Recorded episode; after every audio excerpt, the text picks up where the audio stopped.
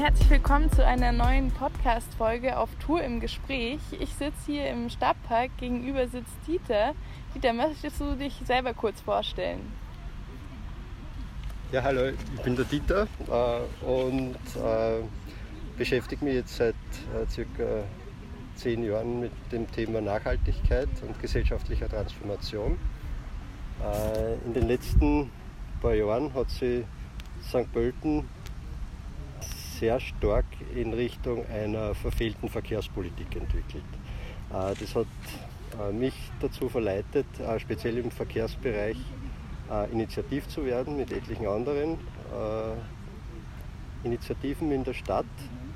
wir haben eine, ein Initiativennetzwerk gegründet, das heißt Klimahauptstadt 2024.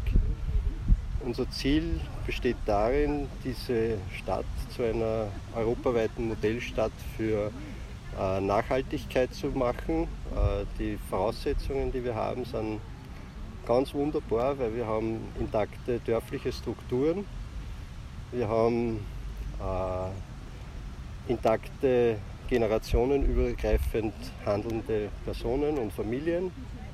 Und was wir wollen, ist, dass man diese äh, Gesellschaft so weiterentwickelt, dass man es vorbildhaft für Europa heranziehen kann äh, und sagen kann, so sieht eine äh, Kultur, eine zukunftsfähige Kultur aus, die in Bezug auf Umwelt- und Klimaschutz so handelt, dass das Ganze über Generationen dann doch fortbestehen kann.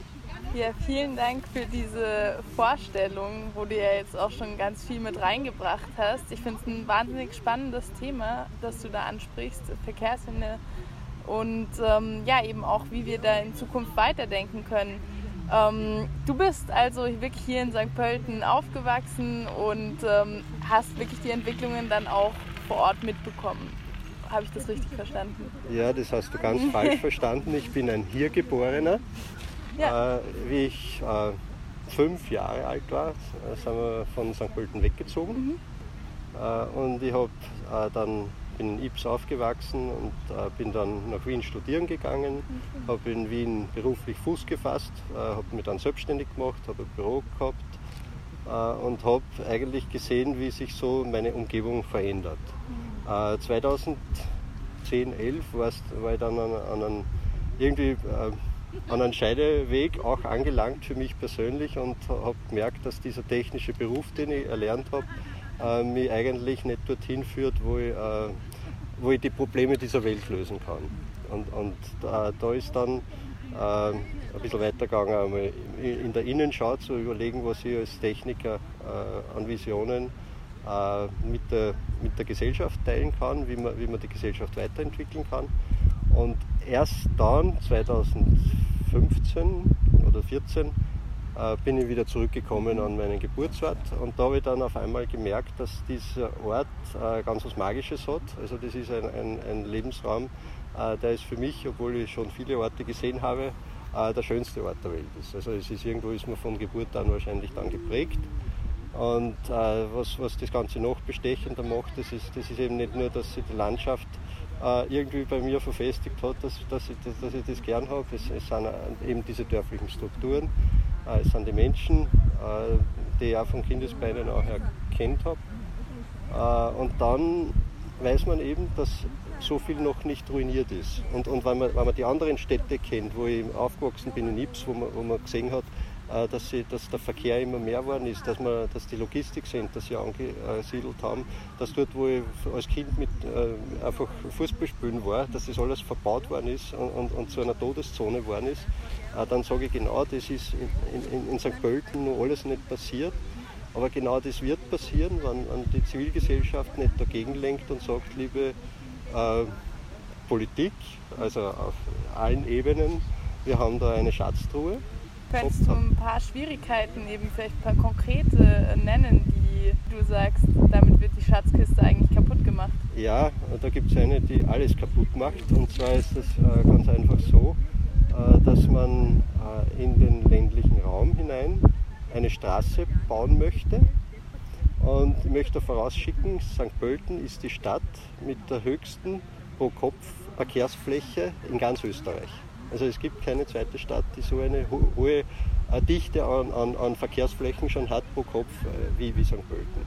Und äh, wenn, wenn, diese Straße kommt, diese neun Kilometer lange Straße mit, ein, mit einer großen Auffahrt, äh, dann schaut es so aus, äh, dass man zusätzlich 14 Prozent an Verkehrsfläche versiegelt für, diese, für die Menschen. Da, da, da, da sind so viele, da, da, hängen so viele Existenzen dran, da hängt eine, regionale Nahversorgung mit Nahrungsmitteln dran, wo es darum geht, dass man zum Beispiel auf der Fläche, die versiegelt werden soll, ganz St. Pölten, das sind 50.000 Bürgerinnen und Bürger, mit Brot versorgen kann ganzjährig. Eine solche Fläche wird heute auf Plan zerstört.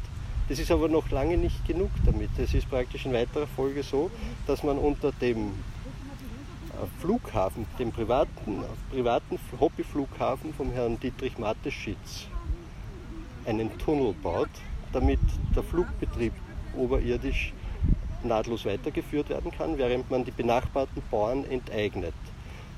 Das heißt, es ist einmal ein Luxus, dass man unter einem Flughafen, unter einem Hobbyflughafen einen Tunnel errichtet, der Millionen kostet. Also ich glaube, das sind 30 Millionen Euro Steuergeld. Äh, und das andere ist, dass man dafür, dass dieser Tunnel gebaut wird, in der umliegenden Erde ständig das Wasser abpumpen muss. Und zwar während der ganzen Betriebszeit dieses, dieser Straße. Das heißt, man muss über die Jahre, hektoliterweise wird genau in diese Treisen äh, das Wasser abgepumpt. Aus, aus dem wertvollen Grund- und Trinkwasser wird, wird verschmutztes Oberflächenwasser, das geht komplett verloren. Wie stehen denn die St. Pöltner dazu? Ist das in der Bevölkerung ein Thema? Kann man dazu ein Meinungsbild ähm, ja, abgeben? Es gibt eine Meinungsumfrage, die ist ganz neu. Die ist nicht, zwar nicht äh, statistisch repräsentativ, aber sie äh, ist eben eindeutig ausgegangen. Das ist von, von äh, äh, den niederösterreichischen Nachrichten, von der St. Pölten-Redaktion eine Umfrage gewesen. Und der zufolge halten 63,2 Prozent der Teilnehmenden diese Straße für eine Umweltkatastrophe. Okay, das ist ja, ja ein sehr spannendes. Und da haben immerhin 1884 Menschen teilgenommen. Das ist nicht ein verschwindender Teil äh, der Bevölkerung und, und äh, ich weiß es nicht, ob es repräsentativ ist.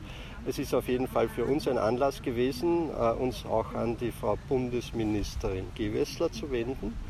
Äh, es ist nämlich so, dass, wir vom, dass uns heuer vom Kabinett aus versichert wurde, dass in Österreich kein Straßenbau mehr gegen den Willen der Bevölkerung mehr stattfindet. Und das ist jetzt genau etwas, was hier schlagend wird. Also wir haben eine, eine sehr klare Aussage aus, aus, aus der Bevölkerung.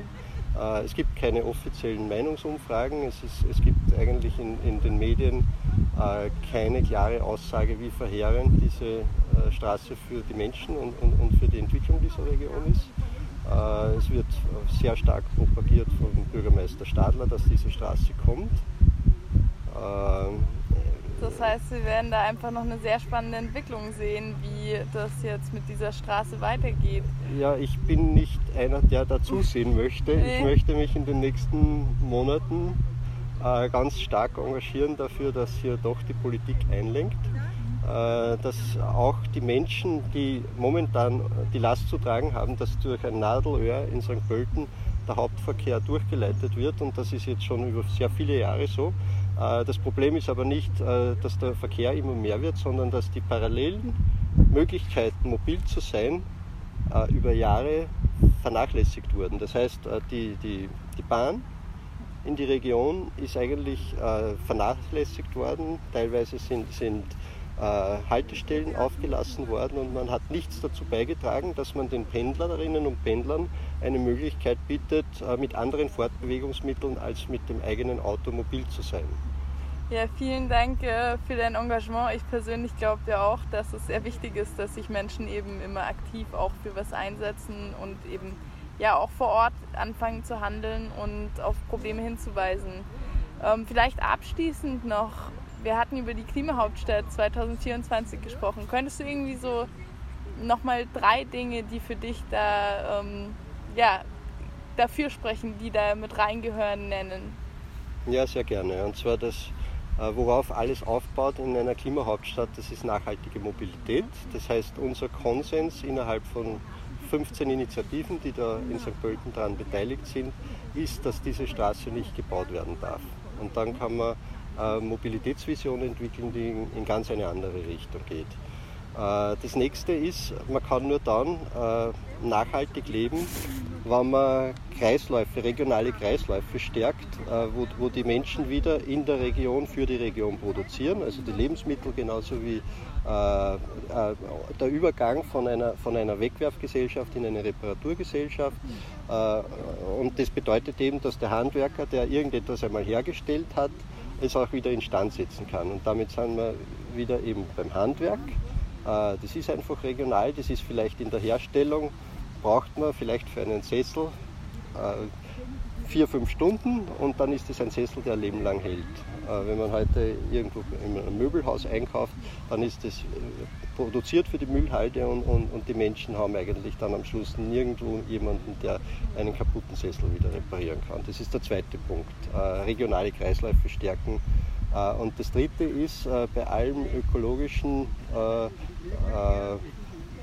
Denken ist es auch wichtig, dass man eine Klimahauptstadt so realisiert, dass sie auch eine soziale Klimahauptstadt wird. Also wir haben auch Mitglieder in dem Initiativennetzwerk, die sich vornehmlich um, um sinnvolle Wirtschaftskreisläufe kümmern und eben dieses soziale Miteinander, dass man, dass man, dass man sagt, es, es geht darum, dass man zum Beispiel auch Mobilität so denkt, dass, dass keiner übrig bleibt, dass, dass eine Grundversorgung für jeden da ist. Äh, und das geht eigentlich durch alle Lebenslagen durch. Also soziale Klimahauptstadt und ökologische Klimahauptstadt und das als zukunftsfähige Basis für äh, ganz Europa. Vielen, vielen Dank für diese Eindrücke von auch dieser Vision eben mit Klimahauptstadt 24. Ich bin froh, ähm, dich hier kennengelernt zu haben in St. Pölten und wünsche dir viel Erfolg. Ja, vielen Dank, das wünsche ich dir auch. Dankeschön.